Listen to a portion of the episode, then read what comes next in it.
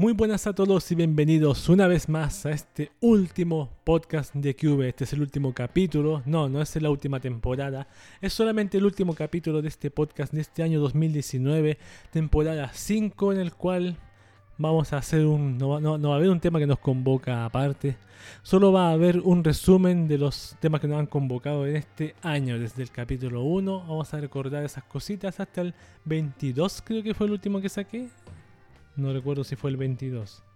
No importa, me da lo, me da lo mismo, sea cual sea. ¿Qué cosas vamos a mencionar? Yo voy a mencionar ahora, aprovechando que estoy. Estamos haciendo esto así más informal, ya que el último capítulo, ¿para qué música de inicio? Presentación, no. Nada de esas cosas. Yo hace rato le había comentado que en enero, febrero pensaba hacer un podcast así como de vacaciones para entretenerme. Tengo mi intención, yo, me gustaría hacerlo, pero si no pasa nada malo, sobre todo ahora que tengo más tiempo libre, tengo mi intención de crear un podcast de soundtracks. Puede ser de anime, de videojuegos o mezclar las dos cosas. Ahí yo voy a ver de qué voy a... Porque tengo los soundtracks ahí guardados, botados. Y no es mala idea buscar la información del, cierto, de ese anime o ese videojuego.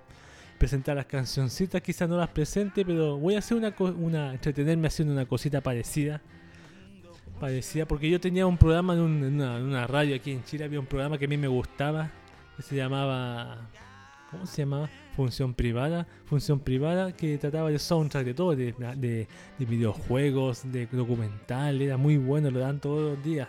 Y la persona que hacía este programa, ese programa de radio, falleció, falleció en un accidente creo. Y ahí no me quedé, me quedé sin, sin, sin este tipo de programa. Incluso uno de los últimos que hizo fue The Ghost in the Shell, muy bueno. Yo lo compartí con otra, otra persona de Twitter que quedó encantado con ese podcast. Claro, es cortito, pero, pero es muy. Es cortito informativo, pero me gustaría hacer algo así, algo más divertido, breve, pero con anime y con algunos videojuegos. Así que esa es mi, mi intención para vacaciones. Voy a divertirme haciendo esa cosita. Vamos a ver cómo resulta. Y si me gusta cómo queda el resultado, lo voy a hacer durante el año. Va a ser un podcast alternativo, paralelo al que hago yo. Va a salir, saldría cada dos semanas aproximadamente en buscar la información. El primer capítulo que queda hacer ya, no va a ser obviamente más Shoujo Madoka Mágica. Me gustaría hablar de ese, de ese un poco de ese anime, mostrar su, son, su soundtrack, porque tiene varios soundtracks. Quizás solamente el primero, Había pensado hacer una mezcla de soundtrack, pero voy a mostrar solamente el primero, así que. O voy a hacer una mezcla de los, del resumen de los tres soundtracks. No, solamente el primero voy a hacer. Voy a hacer el primero. Sacar musiquitas de ahí. Va a ser la parte primera del soundtrack de Madoka Mágica. Le he comentado unas cositas de Madoka Mágica. Quizá unos comentarios míos. No sé si hacerlo muy formal o no. Eso no lo sé. Ahí voy a ver cómo resulta todo ese asunto. Y ojalá hacerlo lo más breve posible. No que sea de dos horas. No hacerlo una hora o media hora, 45 minutos creo que es mi tiempo. Ahí vamos a ver qué resulta con, todo ello. Bien, comencemos con musiquita porque hagamos esto velozmente, el último podcast. Esto es Yuki Osaki Trigger, el opening de Sankyu no Terror o Terror en Tokio, acá en el podcast de QB. 世界から弾き出された 途方もなく細い針の上にいた。バランスを取る指の先が君に触れた一人じゃないと分かった。僕らにただ一つ与えられてた。歪んだ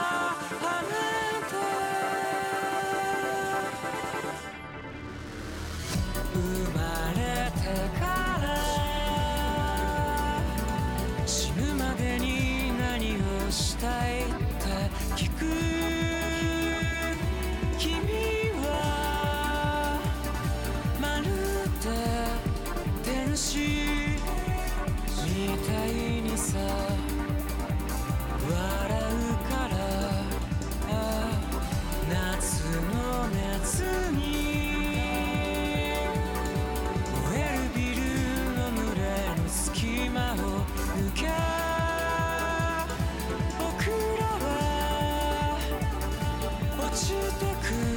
最後に引き金を引いてやろう。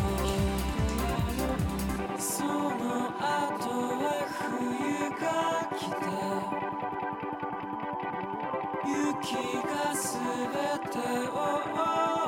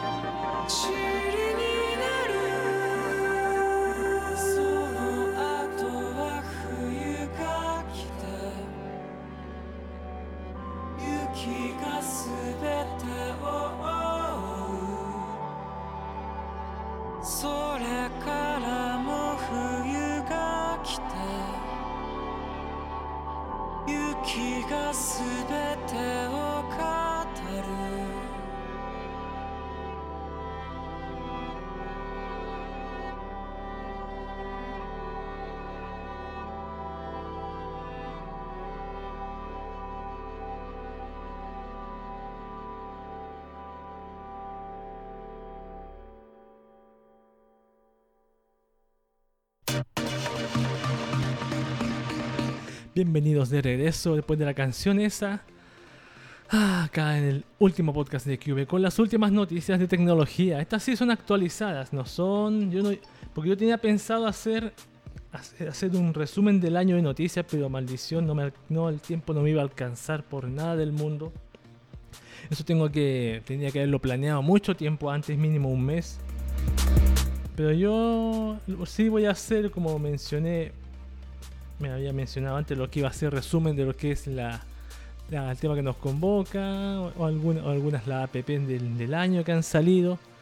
Eso voy a hacer resumen, pero lo demás sigue siendo tan actual y al día como les he leído muchas veces. Tengo cuántas seis noticias de tecnología, de Facebook no tengo ninguna.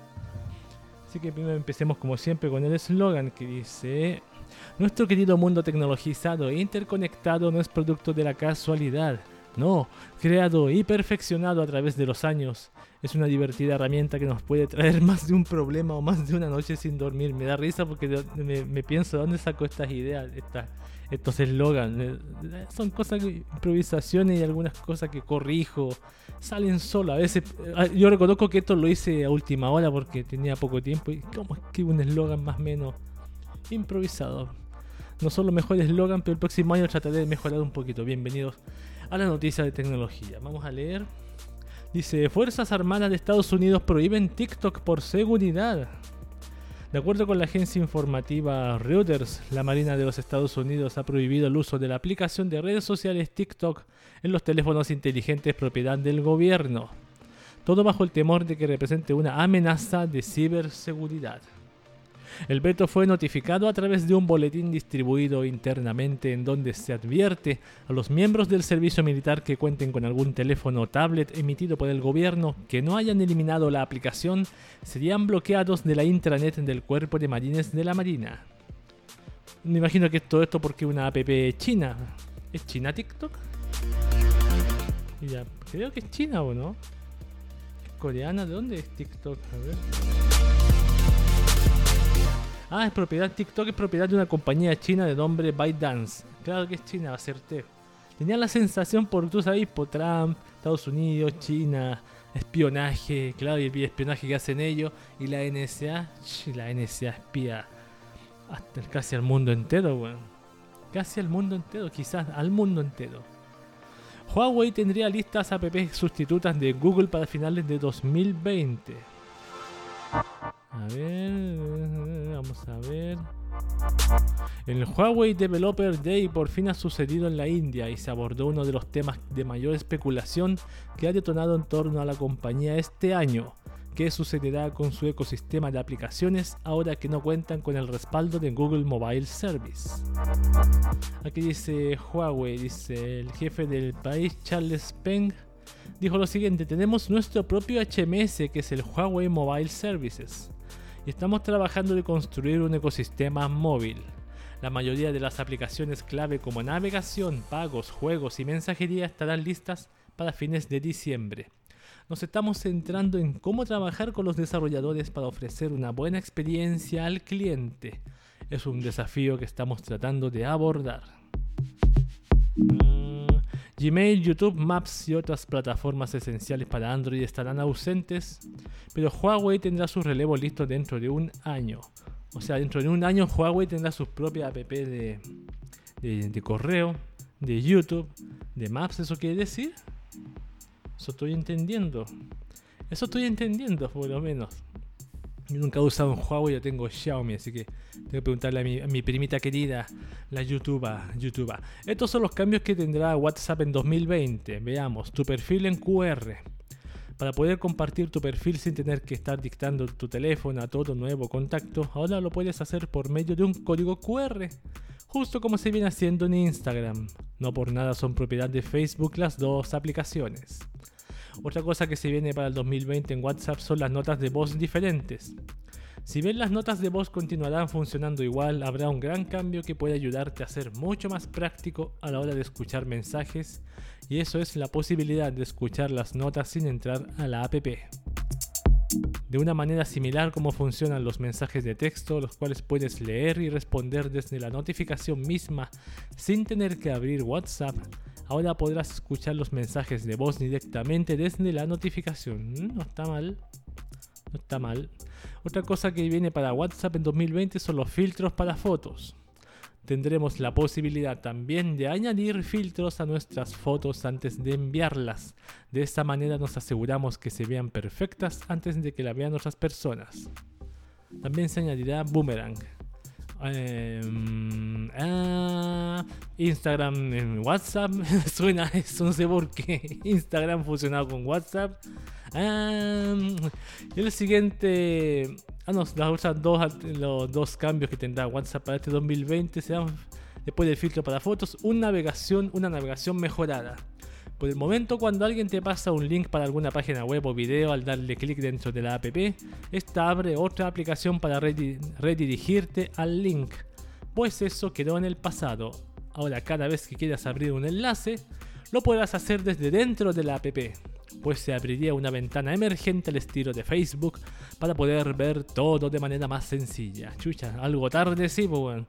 Por último, la última cosa que traerá WhatsApp este 2020 mensajes autodestructibles o autodestruidos. Sin mucho más que decir, esta función se explica bastante bien a sí misma, pues puedes elegir mensajes que se borren solos en distintos lapsos. Ya sea que puedas elegir que se autodestruya en una hora, en un día, o incluso que el mensaje dure todo un año antes de desaparecer. Bueno, dure todo un año no lo hace indestructible, como nada que ver, bueno. Para mí, en mi opinión, Twitter prohíbe el uso de APNG tras serios ciberataques dirigidos a epilépticos. El mes pasado la cuenta de Twitter de la Epilepsy Foundation, que es Fundación de la Epilepsia en español, fue hackeada. Esto ocurrió en el periodo del año en que la cuenta tiene más movimiento debido a que noviembre es el National Epilepsy Awareness Month, que es el mes nacional de concientización de la epilepsia. Los cibercriminales subieron a la cuenta videos con luces estroboscópicas, lo cual puede provocar ataques epilépticos en individuos susceptibles o quienes sufran de epilepsia fotosensible. Las imágenes fueron subidas en APNG, un formato heredado de PNG, pero que soporta animaciones, similar a GIF, pero con menos compresión. APNG soporta una profundidad cromática de hasta 24 bits más de 16 millones de colores. El formato GIF, al soportar 8 bits, está limitado a 256 colores. La compañía Twitter anunció que prohibiría este formato en su plataforma. La razón es que descubrieron un bug que permitía a usuarios saltarse las configuraciones de autorreproducción usándolo, por lo que los videos comenzaban a correr automáticamente. ¡Wow! Si no, una forma más fácil de hacerlo es colocar el capítulo de Polygon en Twitter. Esa es la forma más fácil de hacerlo, weón. Oh, yo vi ese capítulo, weón, qué incómodo son las luces, weón. Hasta uno, uno que no tiene. No tiene afortunadamente ese problema de esa condición de epilepsia. Qué complicado mirar, weón. Imagínate para los niños. Es como, es incómodo, como absolutamente incómodo. Vamos con dos últimas noticias. A propósito de Twitter, otra vez, grave. Bug en Twitter conecta 17 millones de cuentas con números telefónicos privados. Según reportan los colegas del Daily Mail, un investigador en materia de seguridad digital acaba de dar con un bug peculiar en Twitter, mismo que ha permitido conectar a más de 17, 17 millones de cuentas con el número telefónico privado de sus dueños. El sujeto detrás del hallazgo, Ibrahim Balik, asegura que el error es exclusivo de la app de Twitter para Android ya que a través de ella pudo cargar listas enteras de números de teléfono por medio de la función de carga de contactos, para a partir de ahí deducir qué números correspondían a una u otra cuenta. El proceso era un poco laborioso y funcionaba solo a través de la app, pero básicamente generó una lista de contactos de más de 2.000 millones de números telefónicos al azar. Twitter, siempre los bugs. Los bugs están ahí. La última noticia que voy a dar aquí es la última de la última de este año 2000. 19 de temporada 5 del podcast de Cube es Rusia prueba con éxito su propio internet y ahora todos tenemos miedo, según dice el redactor de acá. A ver. De acuerdo con las primeras pruebas de esta red rusa, parece que la población no ha notado la diferencia en cuanto a velocidad, servicio, conectividad y, y libertad de navegación, aunque se tiene previsto que en caso de una situación de emergencia que el gobierno pueda determinar como grave, entonces se comenzaría a censurar contenido por parte del gobierno. Rusia tiene su propio internet, el cual se lleva por nombre, va a llevar por nombre RUNET. RUNET, como Rusia Net. Rusia, Rusia, como decía Putin en ese video que vi hace tiempo. Así que Rusia es su propio internet, independencia, independiente como del propio país, es algo un poco en estos tiempos globalistas, un poco opositor, oponiéndose a lo masivo, a lo mundial. Eso es muy peligroso en esta época. Esas han sido las noticias de tecnología de esta año, de esta última fecha, este último podcast. Vamos con música ahora. Esto que viene ahora, ¿qué canción viene? Espérame, espérame, espérame. Ahí sí. Ah, ya, esto es Aquino from Bless 4. Miró el opening de Country Collection. Las Marquitos. Acá en el podcast de Cube.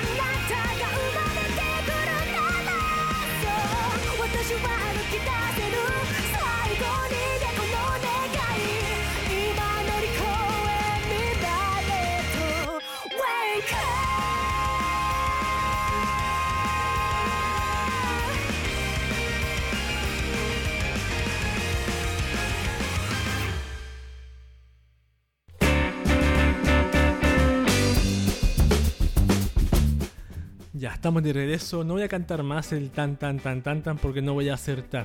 Este es el podcast de Cube, estamos de vuelta y ahora vamos con lo que es las noticias interesantes, las últimas noticias interesantes de este año. Son las últimas. Dice lo siguiente. ¿Podemos usar la tecnología e internet con fines productivos o con otros tipos de fines, útil o inútil? Eso usted lo decide. Bienvenidos a las noticias interesantes. Vamos a leer. Tengo una, dos, tres, cuatro, cinco. No sé si no voy a poder, no voy a leerlas todas, por supuesto, pero voy a elegir las, noticias de recuentos que son muy especiales. Por ejemplo, ex hamster recuerda 2000, recuenta 2019. Todos ven porno por, por el móvil y aún buscan a Mia Khalifa. ¿Cuánto porno vieron este 2019? Es una pregunta que pocos se harán con sus recuentos de cierre de año, pero los amigos de ex hamster han dado el banderazo de salida para que los sitios de contenido adulto revelen las tendencias de los últimos 12 meses. A través de su blog oficial, la plataforma de contenido extremo, extremo publicó una serie de infografías muy interesantes con datos jugosos sobre lo que sucedió en su plataforma durante este 2019. Por ejemplo, en promedio cada 60 segundos, 100.555 páginas de porno eran vistas dentro de Ex Hamster y 11.360 búsquedas serán realizadas. Pero tal vez lo más curioso es que en ese mismo lapso 73 videos de Mia Khalifa eran vistos. Suponemos que los grandes clásicos nunca pasan de moda. Más datos interesantes vienen al revisar las búsquedas más recurrentes a nivel mundial dentro del sitio, ya que resulta que el porno con la palabra mamá, seguida de japonesas y mamá japonesa, a ver, veamos. Las búsquedas, las más grandes búsquedas en el mundo en el sitio Ex Hamster. Mom, Japanese, Japanese Mom. Esas son las tres primeras que decían el artículo. Después viene eh, Stepmom Son. Después Arab, Turkish, Massage, Teen, Stepmom, MILF, Granny, Mature, o Mature, o Mature, Compilation, esos son buenos compilation. Eh, Korean, Korean dice. Compilation Korean, Japanese Massage, Japanese Wife, Sister, Wife, Cuckold y Pregnant. Qué gusto más interesante. Llama la atención igual que más de dos tercios del tráfico del sitio en X-Hamster provino de dispositivos móviles. Eso ya eh, Aquí dice, esto quiere decir que los usuarios ahora prefieren ver porno desde el, su móvil, algo práctico si consideramos que el promedio, en promedio dura un poco más de 9 minutos viendo los videos, o sea, 9 minutos se mandan por FAP. en promedio cada persona en el mundo. Vamos con otro artículo que trata de lo mismo, dice, todo en el móvil, Pornhub revela cuál fue el porno más buscado en 2019, ahora Pornhub. Vamos a leer. A través de su blog oficial acaba de lanzar una extensa publicación en donde nos comparten cómo se comportó en su plataforma durante los últimos dos meses, revelando algunos datos interesantes sobre las compulsiones de la gente. Durante 2019, Pornhub recibió un total de 42 mil millones de visitas, bajo un ritmo promedio de 80 mil usuarios arribando por minuto. Ya. En este lapso se ingresaron 39 mil millones de búsquedas. Se cargaron 6,83 millones de nuevos videos para generar un total de 723,041 GB transferidos por hora. ¡Wow! Esto quiere decir que más o menos cada 9 minutos se, subía a Pornhub suficiente contenido para cubrir 24 horas completas de porno. Aún así los visitantes no pasan tanto tiempo en la plataforma, el promedio mundial es de 10 minutos con 28 segundos. Aquí se confirma la tendencia que vimos en el recuento de Ex Hamster, los dispositivos móviles representaban el 83% de todo el tráfico de Pornhub en 2019 en todo el mundo. Ahora veamos las búsquedas que definieron el 2019 en Pornhub este año. Amateur, oh, Alien, oh, POV, oh, Belle Delphine. Acuérdense que Belle Delphine es la chica que vendía su agua. Cosplay, Mature o Mature, Bisexual, Apex Legends, ASMR y Fandom. Wow, qué gusto más distinto. De hecho, el 76,6% de todo el contenido que fue visto desde un smartphone, mientras que las tablets quedaron con apenas un 7,1%. La computadora de escritorio, la vieja confiable, se mantiene en el segundo lugar como el dispositivo más popular para ver porno, pero apenas con un 16,3%. Sí, para los móviles son más grandes, tienen pantallas más grandes, tienen, pan- son, tienen 3G, velocidad de internet más rápidas, se puede llevar a cualquier lugar, lo puedes llevar al baño de tu trabajo, o por ahí en un rinconcito en el tren, en la locomoción. Y en la noche para dormirte agarras tu teléfono con una mano y con la otra agarras otra cosa y te pones a ver pornografía. Con una mano basta y sobra. El último tema, el último, la última noticia interesante dice el sitio para adultos YouPorn, ahora tocó a YouPorn, recuenta lo más buscado 2019, lo mismo pero con otro sitio. En el interesante reporte publicado encontramos que en el transcurso de 2019 en YouPorn el sitio recibió más de 5 mil millones de visitas, mil millones más que en 2018, weón, mil millones más. La gente está viendo más porno, weón, o hay más, hay más gente viendo porno. Durante estos 12 meses se vieron 18 mil millones de videos, en donde los contenidos con la palabra masaje ocuparon el primer lugar de búsqueda, seguido por el por anal y lesbianas en la segunda y tercera posición respectivamente. Este es un poquito diferente, pero el masaje continúa ahí en, en Ex Hamster y en este. Se repite. Resulta que ahora el 31% de los visitantes de YouPorn son mujeres y el restante 69% son hombres. Los contenidos amateurs siguen siendo los preferidos entre ambos, donde la búsqueda por MILFs y maduras siguen siendo de las más populares. Lo que llama la atención es que hay muchos paralelismos con los reportes de de otros sitios de la competencia, ya que las sesiones de los usuarios se extienden por los 9 minutos en promedio también aquí. Pero el mayor punto de coincidencia es que los visitantes de YouPorn también suelen usar su dispositivo móvil, dispositivo móvil para ver los contenidos con un 69% del tráfico total. Ya estamos- eso ya, ya es definitivo, ya el móvil se quedó para ver pornografía, weón. Son lo mejor, lo mejor para ver pornografía que el PC, la vieja confiable.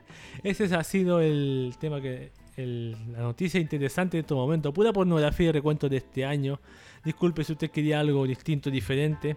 Vamos con IA Internet y aplicaciones con las apps de este año, las dos apps de este año 2019. Allá voy.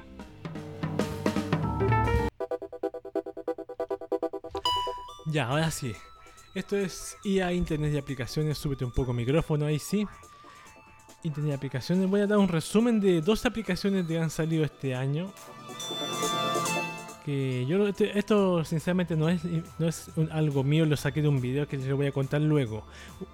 Un sitio web con este servicio que tanto deseabas o una aplicación que pueda hacer que tu teléfono móvil estalle a menos que sea un Samsung, lo digo por última vez.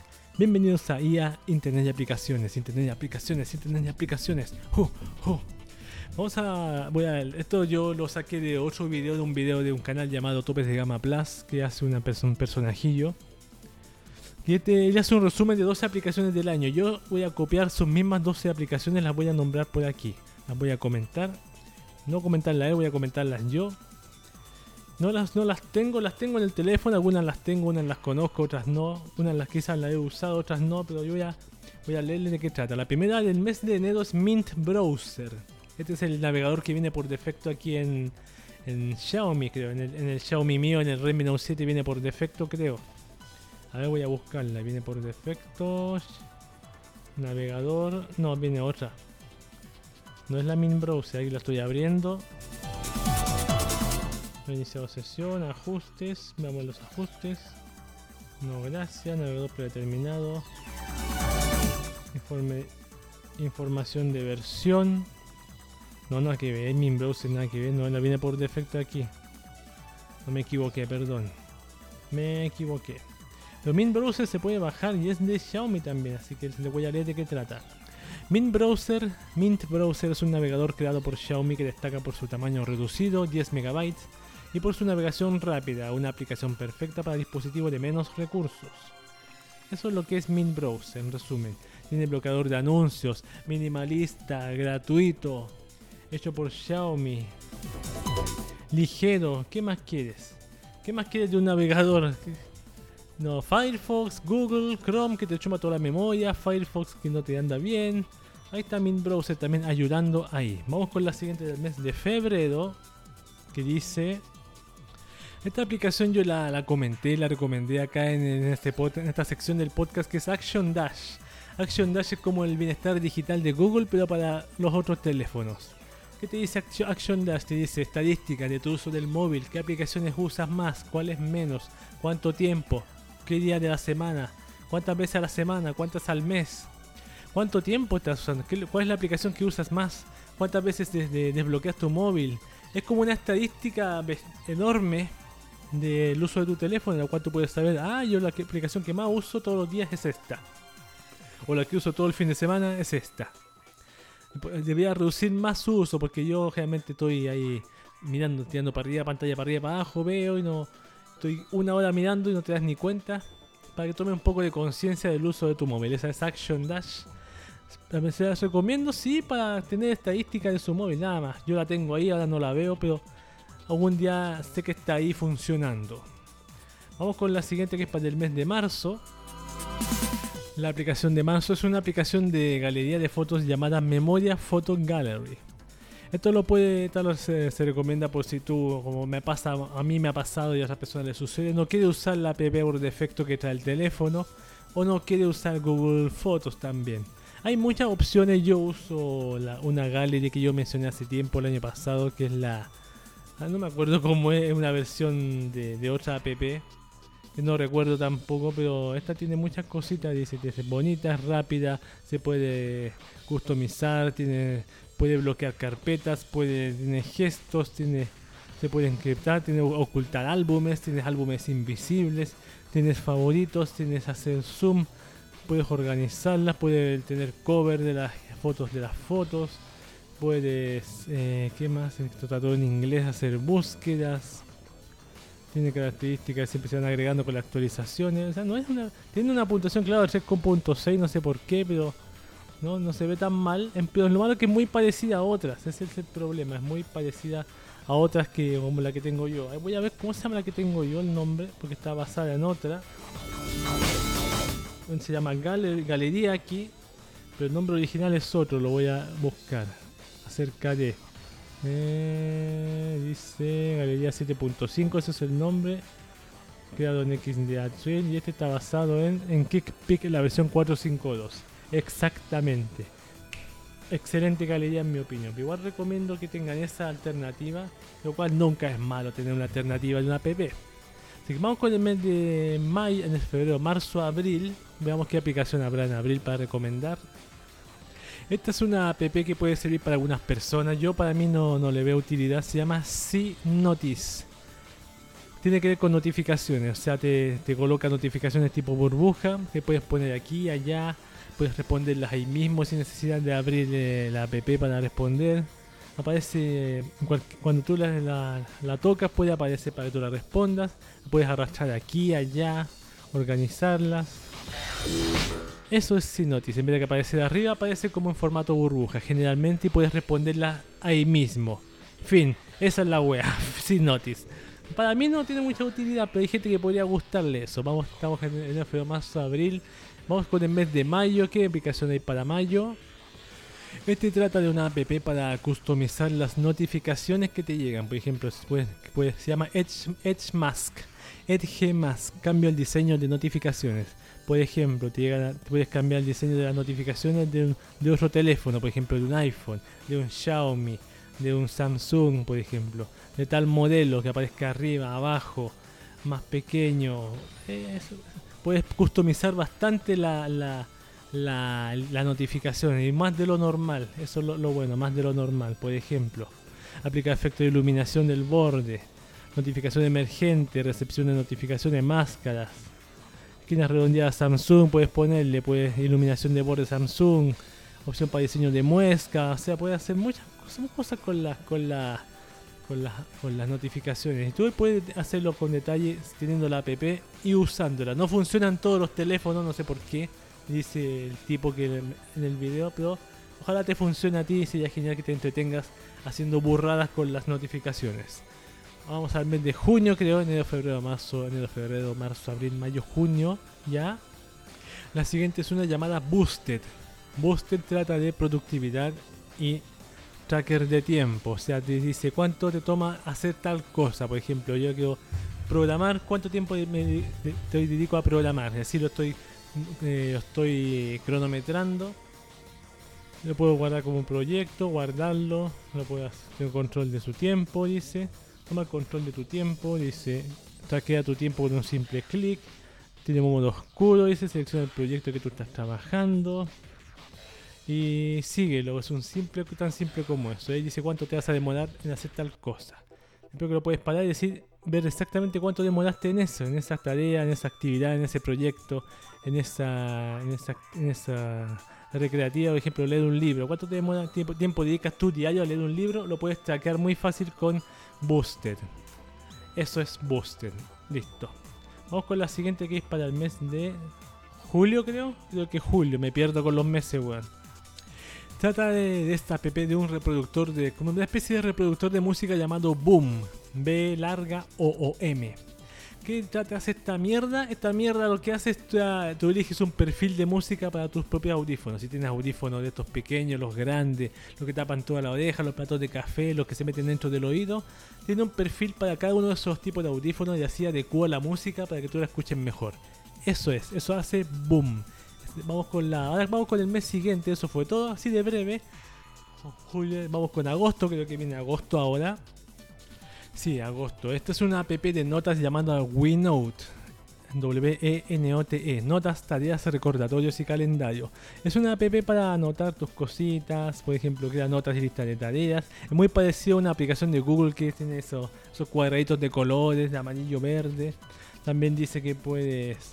Tiene calendarios recordatorios, puedes adjuntarle imágenes, organizas con etiquetas, las tareas completadas se moverán al final de su lista de tareas.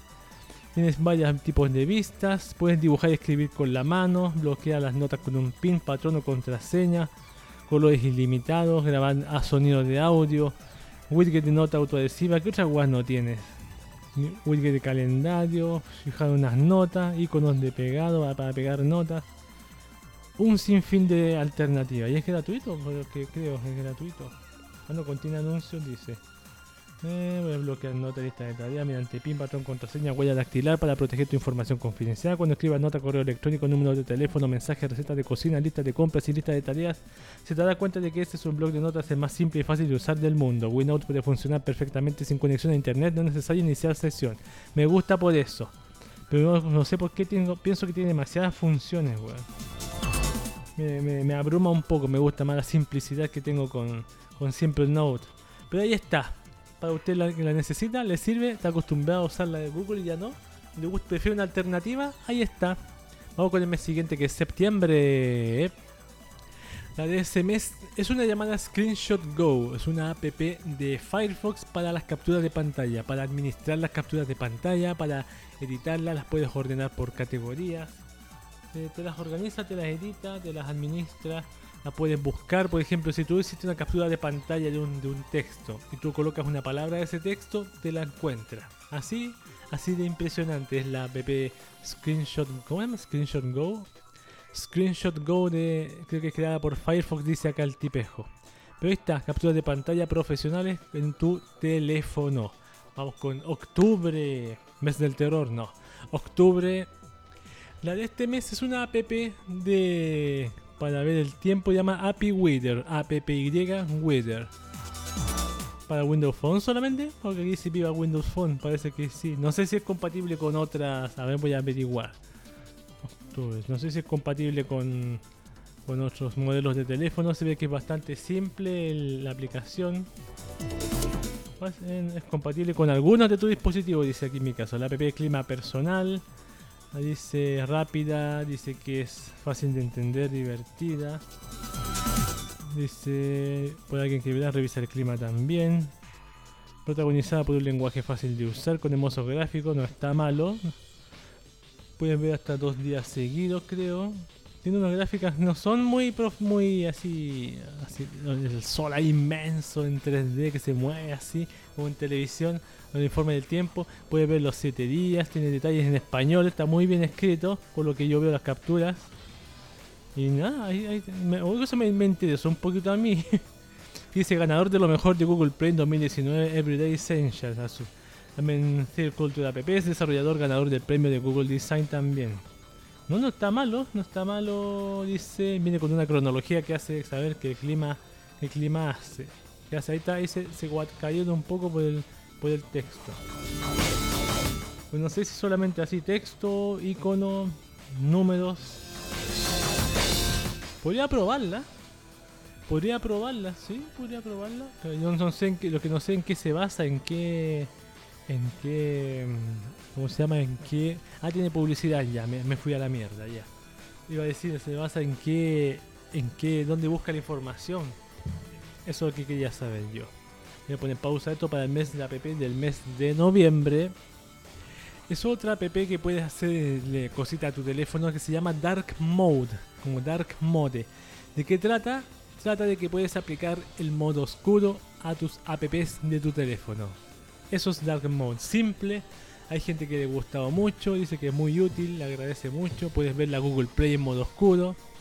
Puedes ver Gmail en modo oscuro gracias a Dark Mode.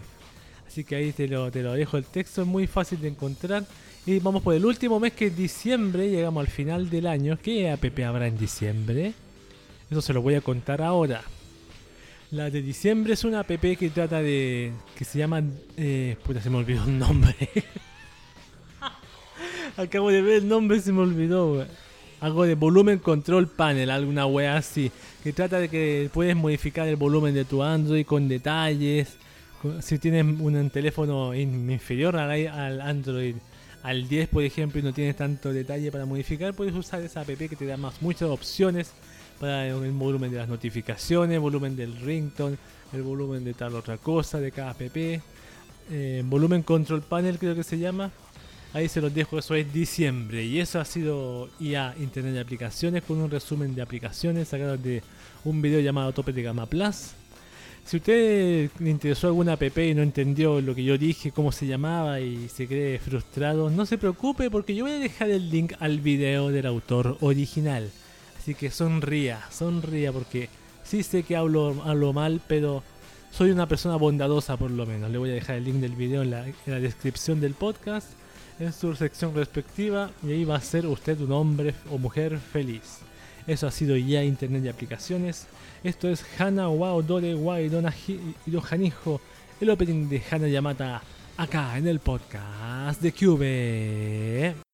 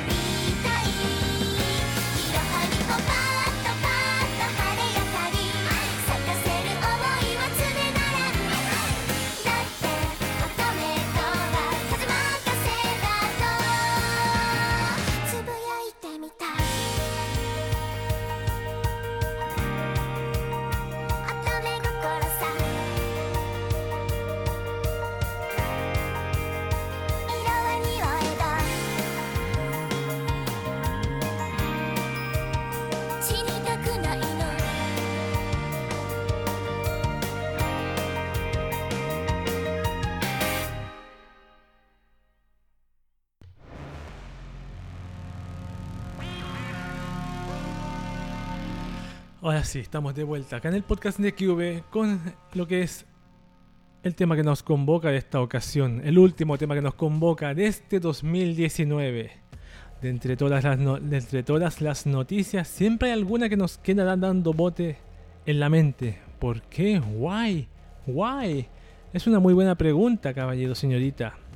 Bienvenidos al tema que nos convoca. Este es un resumen del año, del año, no del año mejor, resumen de la temporada.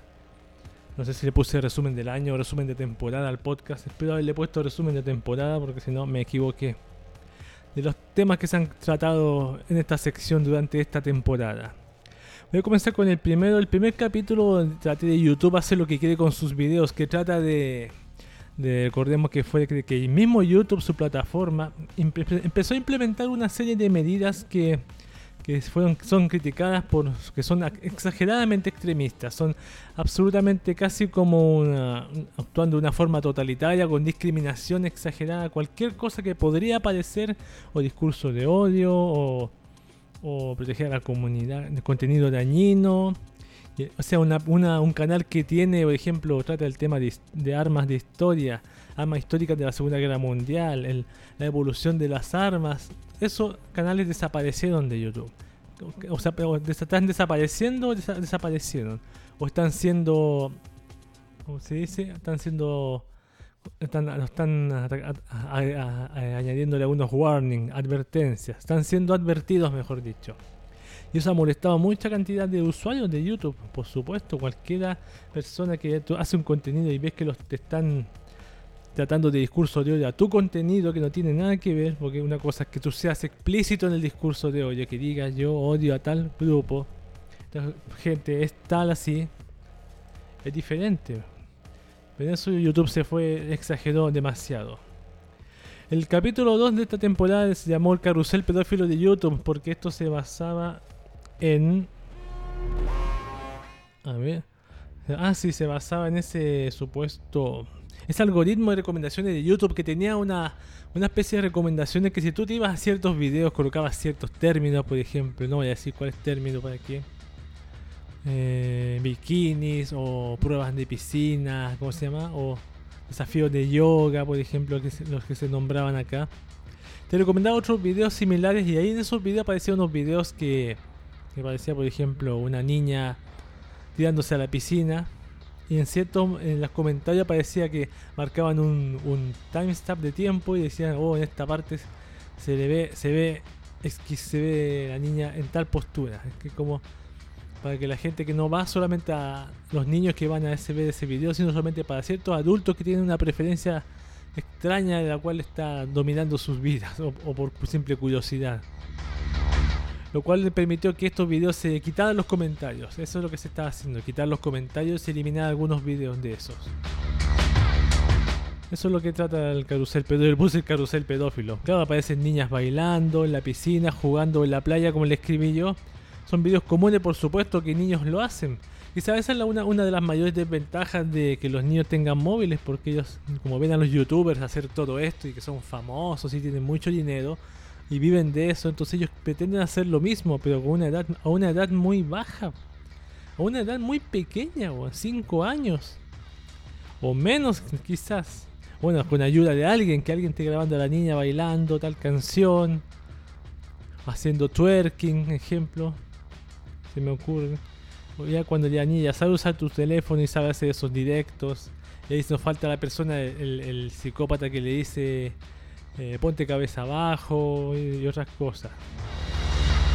Pero claro, YouTube se encarga de eliminar videos de canales de la Segunda Guerra Mundial, pero no este tipo de, de, de algoritmo. No sé si seguirá funcionando todavía, no lo sé.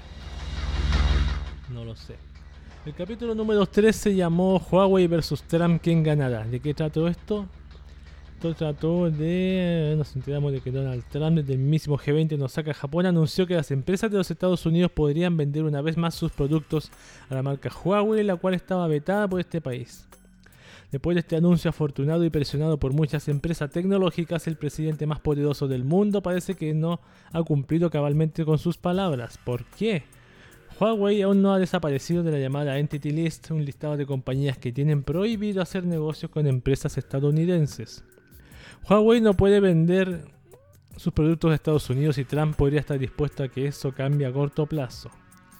¿Qué? Eso, es lo que pasó. Por ejemplo, Huawei decía que sí, después decía que no, que iba, no iba a pasar así, después pasó, pasó otra cosa. Es como si mismo Donald Trump, como, mostrándole al mundo el poder que tiene que poder jugar con las empresas.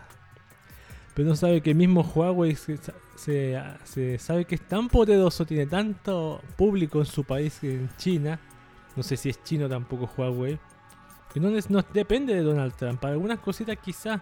Acuérdate que después Huawei que ya, sacó su. tenía listo su propio sistema operativo.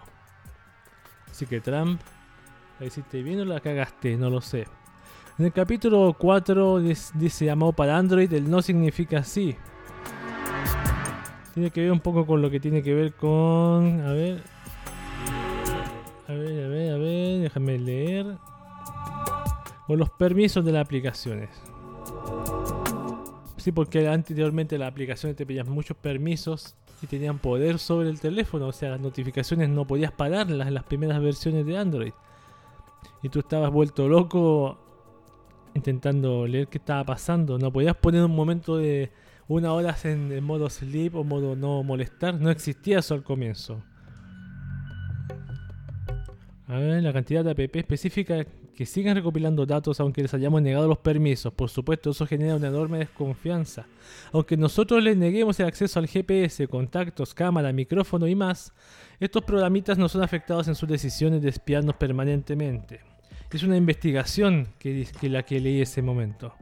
Ni siquiera QV confía en su blog de nota, por supuesto. Si tiene que depender de una nube, no confío en un blog de nota que depende de la nube, que es- lo tenga en mi teléfono y en mi SD interno y fin.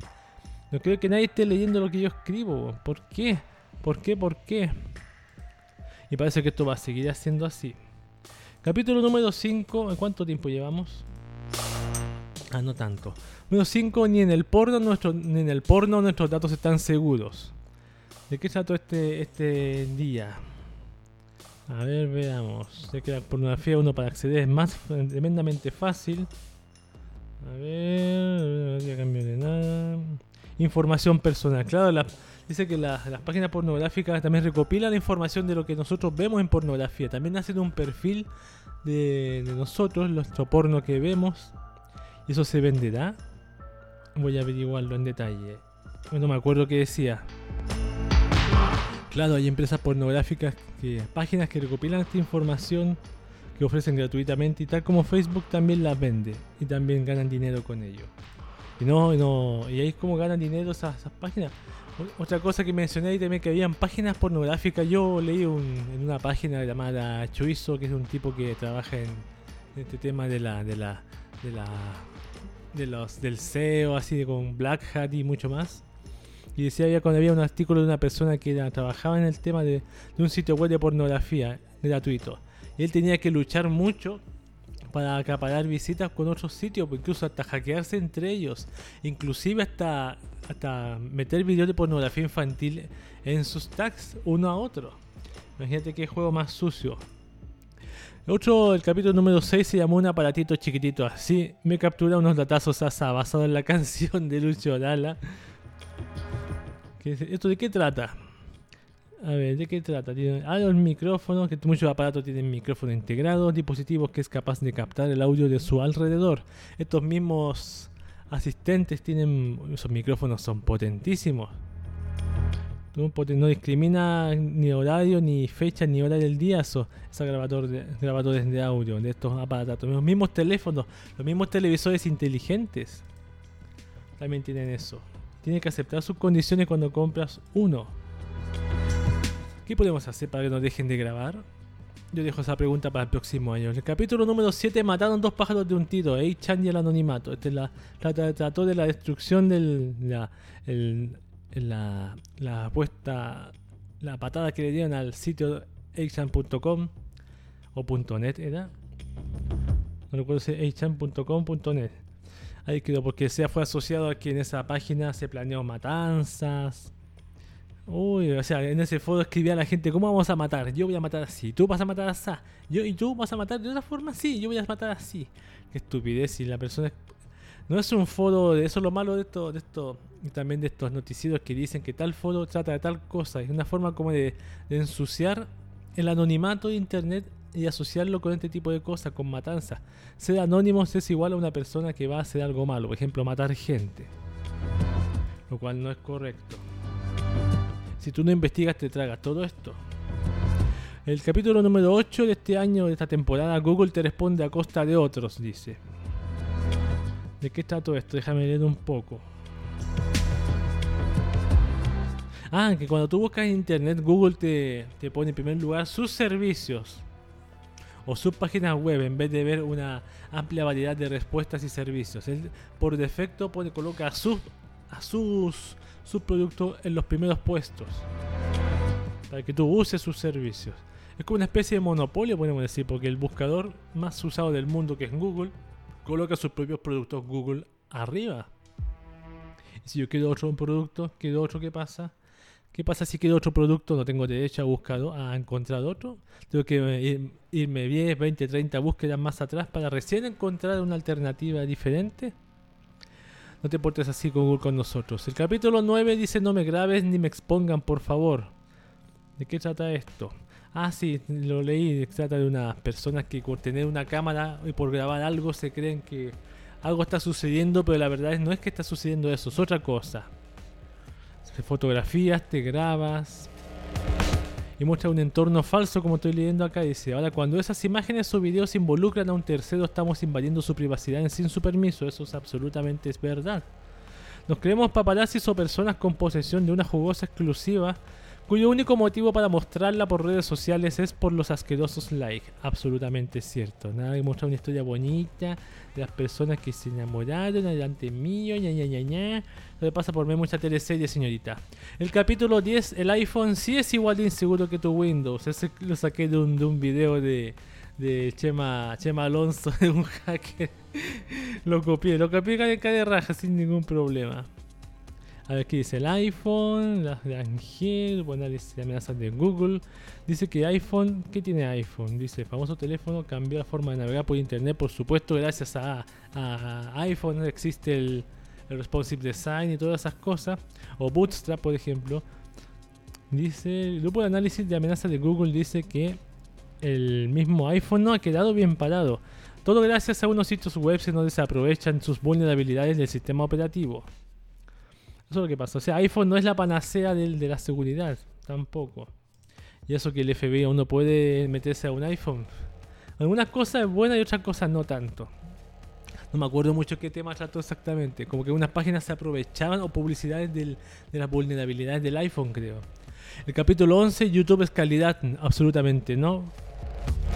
¿Qué es calidad para YouTube? ¿Qué calidad? Seca la información a un solo punto de vista, según el mismo YouTube, el verdadero. Claro, solo determina calidad. Claro, ha empezado a eliminar contenido de conspiraciones, de tierra plana, de estos partidos políticos independientes. Eh, ¿Qué otra cosa, cosa más? A ver, ¿dónde está?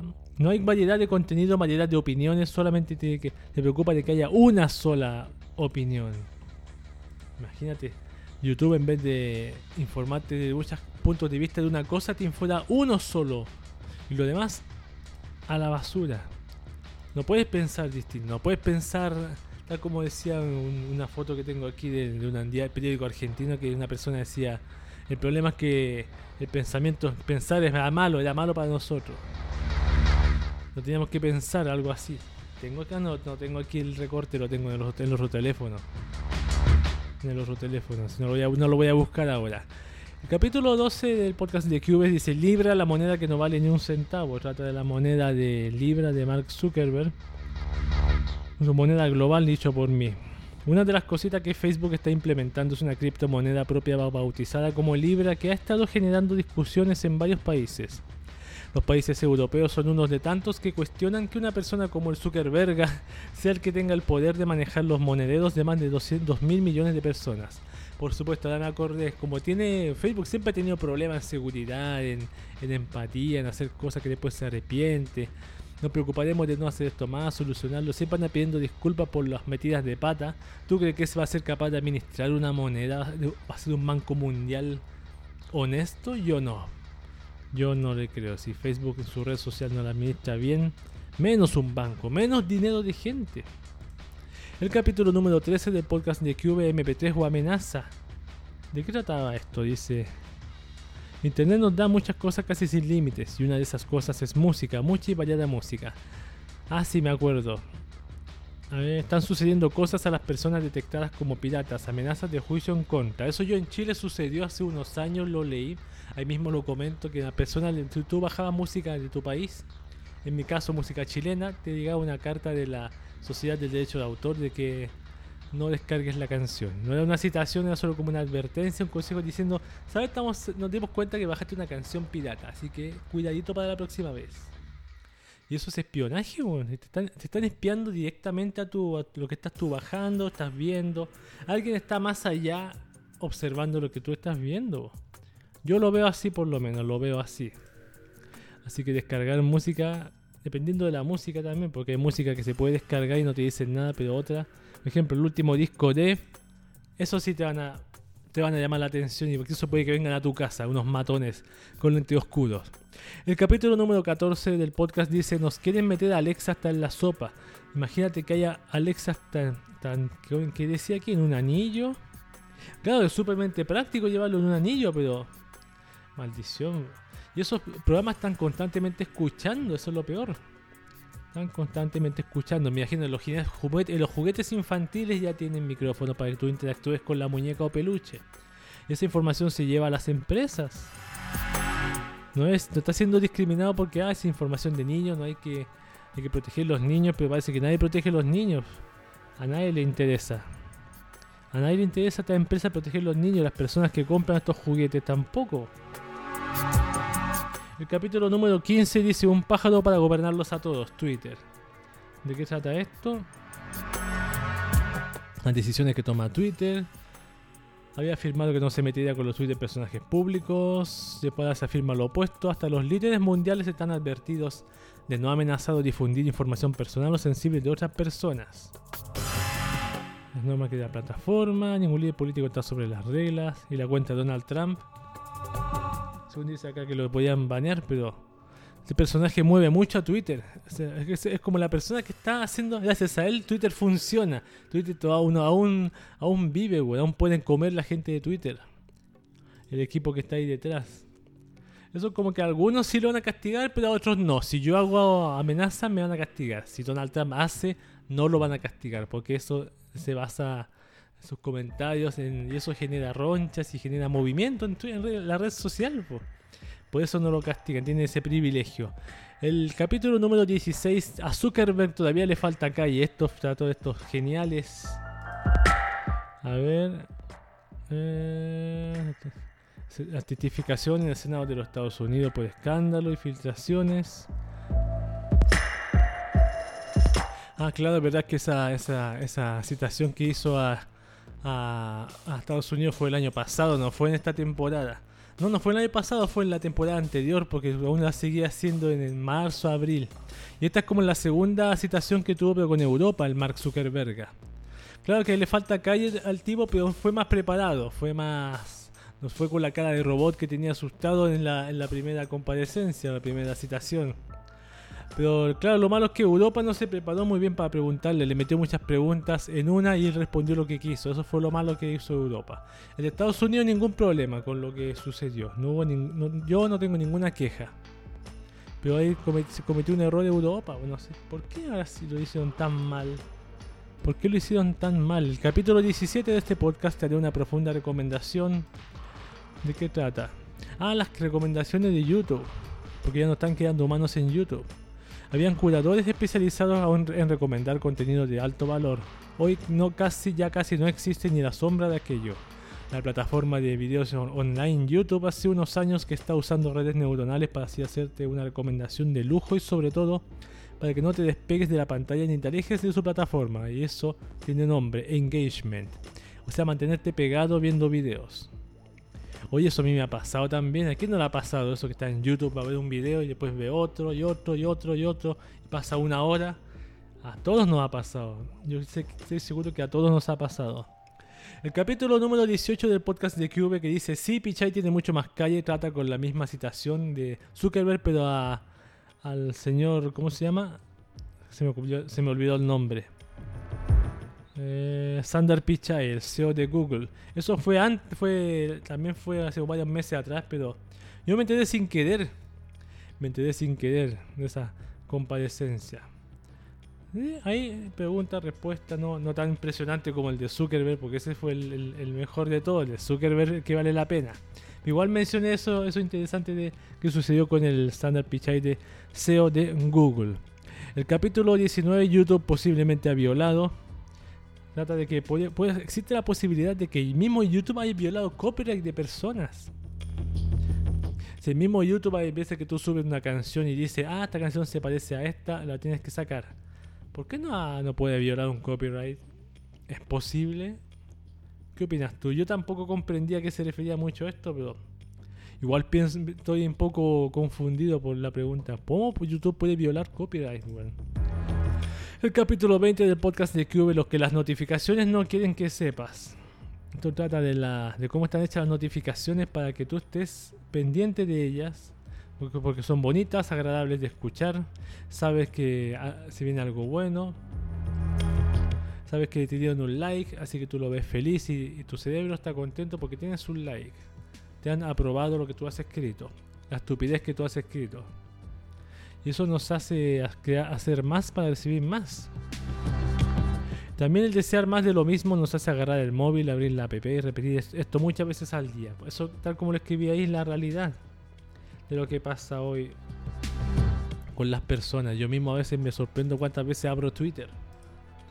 El capítulo número 21, ataque político contra el cifrado. Lo que pasa es que Estados Unidos está amenazando a Facebook y Google de que implementen, permitan que las empresas puedan, puedan quitar, eh, puedan eh, tener una puerta trasera para que puedan acceder a los teléfonos de los, de los maleantes por el tema de cifrado, porque por el tema de cifrado no pueden hacerlo.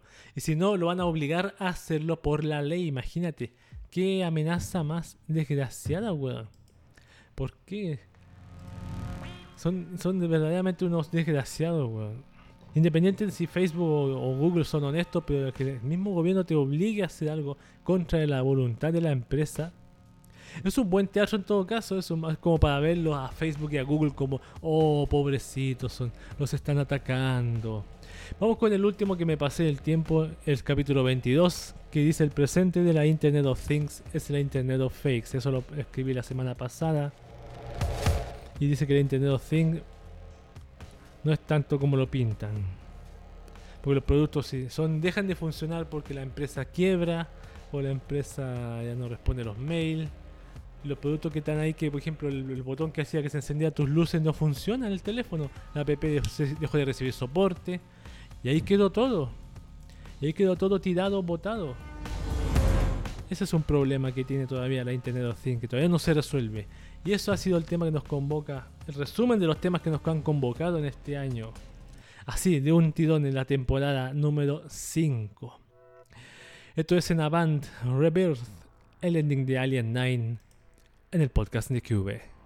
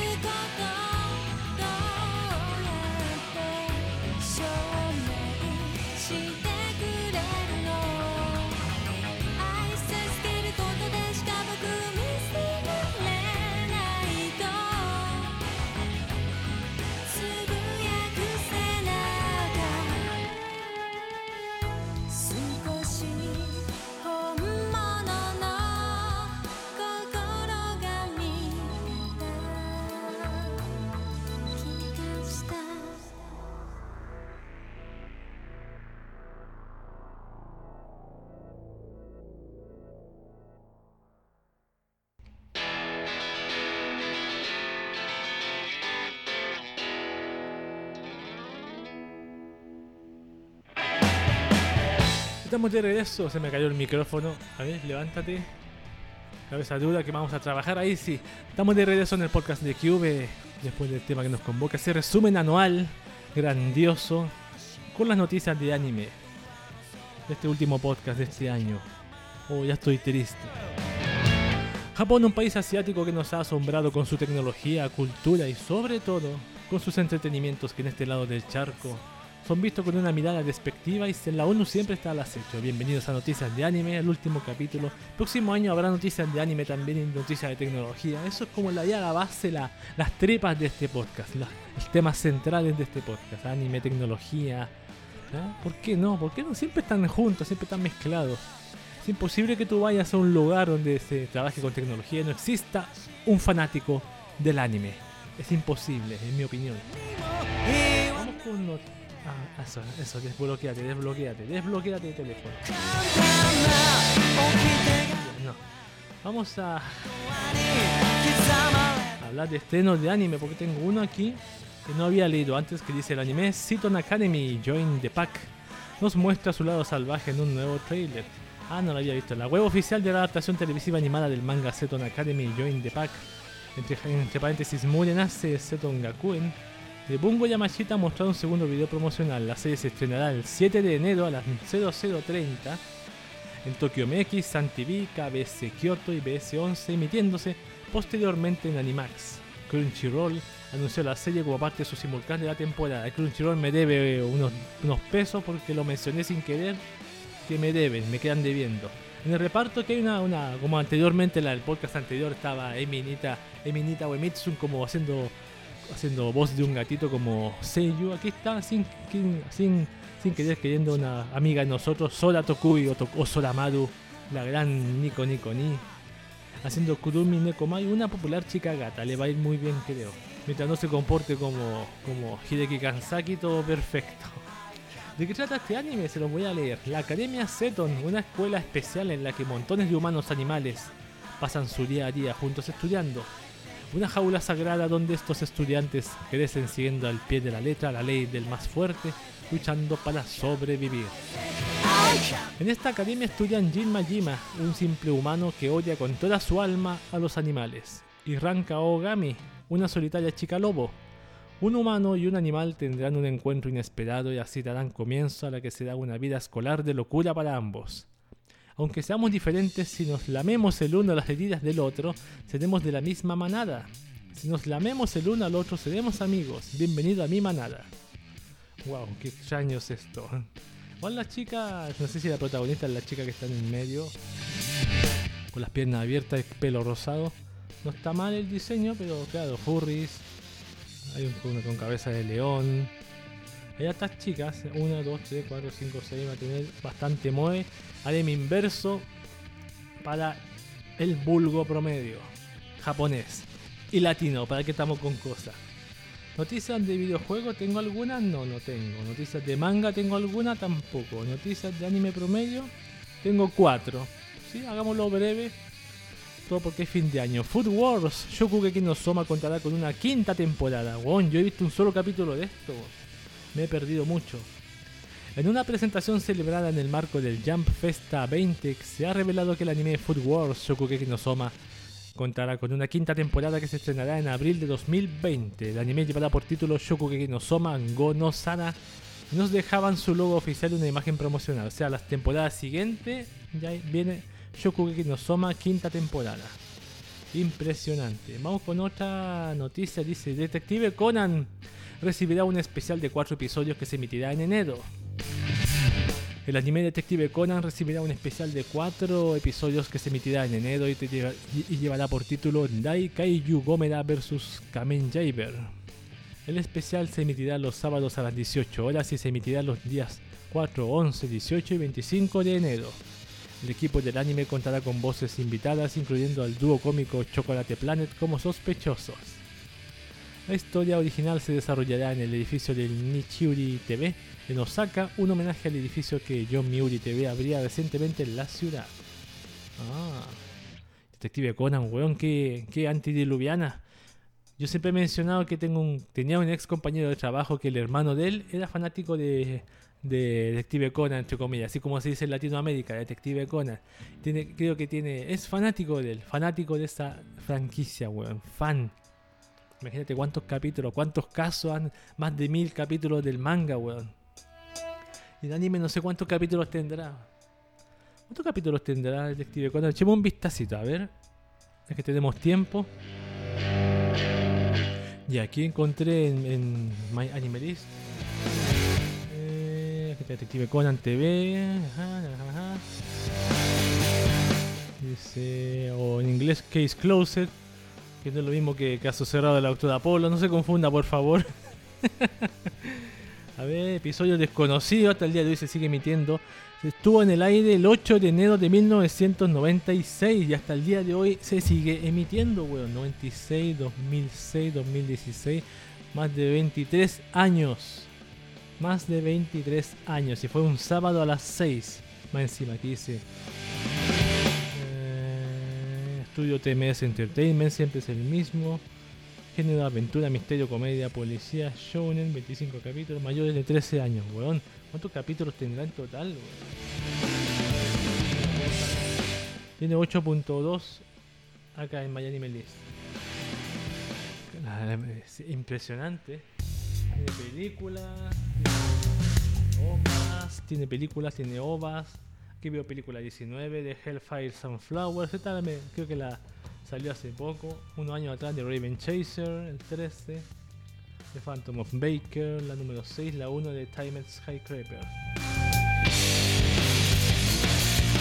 Larga la wea, ¿para qué estamos con wea? Resumiendo, la wea es súper larga. ¿La veré algún día? No, no creo. No creo, por favor, no me torturen. No me torturen. Vamos con dos, las últimas dos noticias mejor. El anime Beastars tendrá una segunda temporada también. El episodio número 12 y final de la adaptación televisiva animada del manga Beastars de Paru Itagaki ha revelado que la serie tendrá una segunda temporada. Se darán detalles sobre la fecha de emisión y las voces de los nuevos personajes para la temporada vía la nueva cuen- la cuenta de Twitter oficial de la serie en un futuro. ¿Se acuerdan de que era Beastars? Era algo de los... Era bastante interesante la propuesta de, de Beastars. Creo que vería un capítulo un día. Ahora que tengo mucho más tiempo, veré un capítulo. Dice que tiene 16 tomos recopilatorios. Puede que tenga alcance para unas dos temporadas o tres quizás. Beastars. Vamos con la última noticia de anime. Y tenía que ser una noticia como esta que dice Shin Evangelion Yeki Youban 2.2 barras. Se estrenará el 27 de junio en cines japoneses. Por fin, weón, termina esta. ¿Es trilogía? O tetralogía, no recuerdo. La web oficial de la franquicia Neon Genesis Evangelion ha revelado que Shin Evangelion Yeki Youban 2.2 barras se estrenará finalmente el próximo 27 de junio en cines japoneses, concretando así la fecha que teníamos desde hace unos meses. Studio Kara mostraba los primeros 10 minutos y 40 segundos del filme el pasado 6 de julio en la Japan Expo de París y otras localizaciones del mundo. Bueno, se ve impresionante la, la imagen, weón. Después de todo y el final, no. Y no sé qué yanti.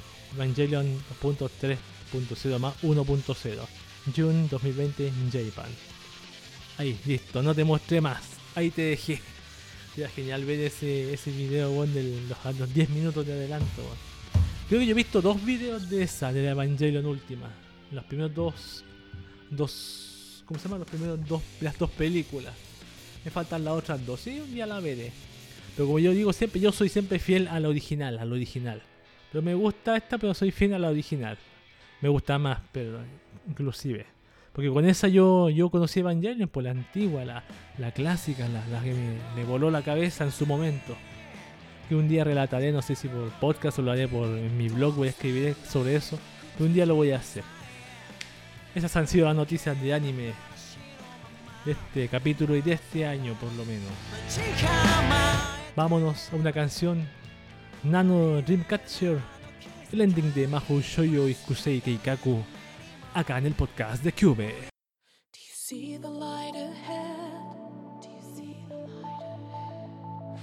Face the night ahead?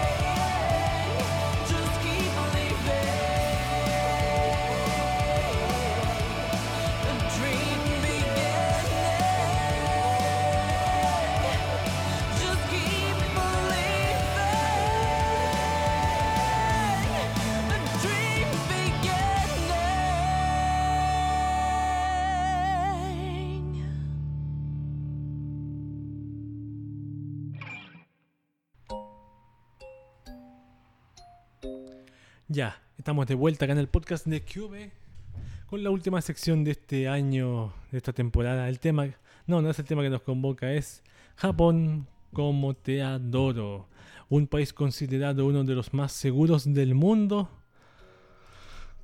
Perdón, ¿qué pasó aquí? De los más seguros del mundo también tiene sus cositas únicas y preocupantes. Nadie se salva, ni siquiera ellos mismos.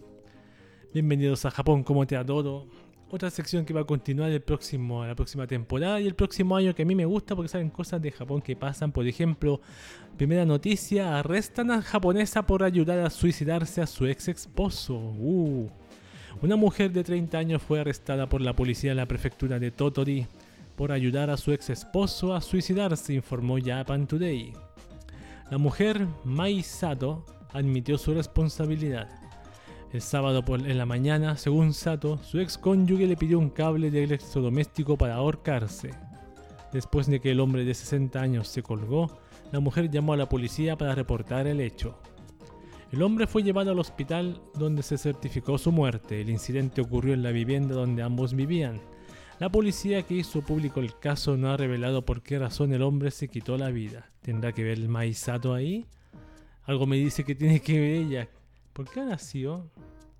Vamos con otra noticia. Esta noticia yo había leído un poco hacia atrás, hace unos meses atrás, unos, unos podcasts atrás que tiene que ver con 7-Eleven Japan cancela contrato con tienda que no atiende las 24 horas. Sí, había una tienda, ¿se acuerdan? Que no atendía las 24 horas por falta de personal, creo.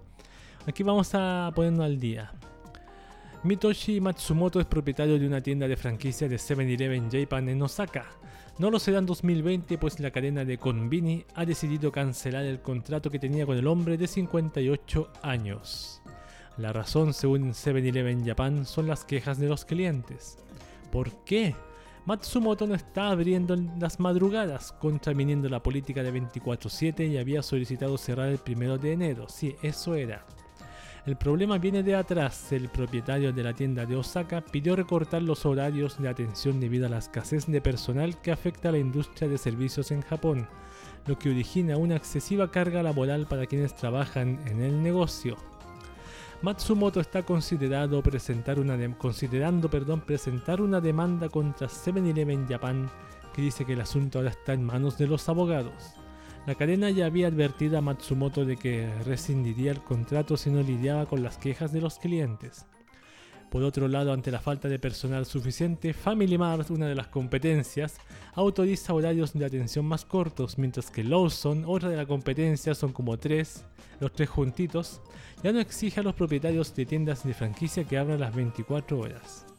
Bueno, esa es la se supone, de las convenias que estén abiertas las 24 horas, las tiendas de conveniencia. A menos que sea, porque si, si tú el año nuevo te falta algo y quieres, sabes que hay una combine cerca tuyo y quieres ir y está cerrado, ¿qué haces entonces? A menos que, incom- a menos que la combine informe antemano tal fecha ahora va a estar cerrado. ¿Por qué? Porque nunca viene un cliente a esa hora. Ahí te creo, ahí te creo absolutamente. Pero esas son cosas que pasan en Japón, nuestro querido Japón. Nuestro país que, que apreciamos y adoramos. Queremos ir un día para allá y un día espero hacerlo también. Y vamos con la última noticia de, de Japón como te que dice Shibuya prohíbe beber alcohol en celebración de Año Nuevo. El 31 de diciembre, miles de personas se congregarán cerca de la estación de Shibuya para recibir el 2020. Para evitar desmanes como los que hubo en celebraciones de Halloween de años anteriores, estará prohibido beber alcohol al aire libre entre las 6 pm del 31 de diciembre y las 5 am del 1 de enero, informó la NHK. Esto significa que la gente no podrá beber en áreas públicas cerca de la estación como parques y el concurrido cruce de Shibuya, ultra famoso. Las autoridades de Shibuya exhortarán a las tiendas de las referidas zonas que se abstengan de, de vender alcohol durante las horas mencionadas. Además, funcionarios locales realizarán labores de patrullaje para verificar que la medida se cumpla. La misma prohibición rigió en octubre para Halloween, así que Shibuya no más alcohol, no más eh, desórdenes como sucedió esa vez. Creo que hubo hasta un vehículo volcado, creo que pasó. Algo sucedió, que también presencia de extranjeros, bueno, tú sabes, extranjeros siempre cagándola. Ese ha sido el fin de las noticias de Japón como te adoro y ese ha sido el fin de la temporada 5 del podcast de Cube con este último podcast. quiero comenzar agradeciendo a todas las personas que escucharon este podcast, a los que comentaron en, sus, en la cajita de comentarios, a los que dieron like también, muchas gracias, y los que comentaron también, muy agradecido. Gracias por su, su, comen- su comentario, por escuchar esto, porque a mí me gusta hacer esto y si alguien me escucha, ¿por qué no mejor? ¿Por qué no mejor? No, no es- no- es muy agradable hacer algo que a ti te gusta hacer, que es para ti, que a otra persona les guste también, o incluso que te pidan que, que- que sigas haciéndolo, es algo que a mí me agrada, me ha, me ha- me ha puesto un poco, me ha dado una sonrisa estúpida en la boca, porque así lo voy a decir, no de, ninguna otra forma. Les agradezco a todos, voy a estar de vuelta el próximo año con la temporada 6. Espero con un logo hecho por alguna, algún diseñador que yo quizás con, con arroba Guinness me, me lo haga, voy a pedir que lo haga, así que tengo que poner al día con la tarjeta de crédito, solucionar el problema que tengo, aún para comprar por internet. Y nada, volver, pues volver con las mismas cositas, mismas nuevas noticias, nuevos temas que nos convocan, nuevas noticias de anime, nuevas noticias de Japón como te adoro, de cosas que pasan por allá. Y quiero volver con esas cositas. Quizás con alguna novedad, alguna voz nueva. Me encantaría meter a una voz nueva ahí. Alguna youtuber. No, no lo sé, me gustaría, pero no sé, ¿tendrá tiempo? Eso no es la pregunta del momento. ¿Tendrá tiempo? Me gustaría meter algunas voces. El podcast de la nueva temporada de anime aún no lo hago, así que tengo que hacerlo lo más pronto posible. Buscar si está listo el chart. Niñamos a Sakura, si no esperar a que ella salga y ahí voy a lanzarlo. Señoras y señores, niños y niñas, muchas gracias por escuchar el podcast de Cube. Cube los bendice y será hasta la próxima temporada.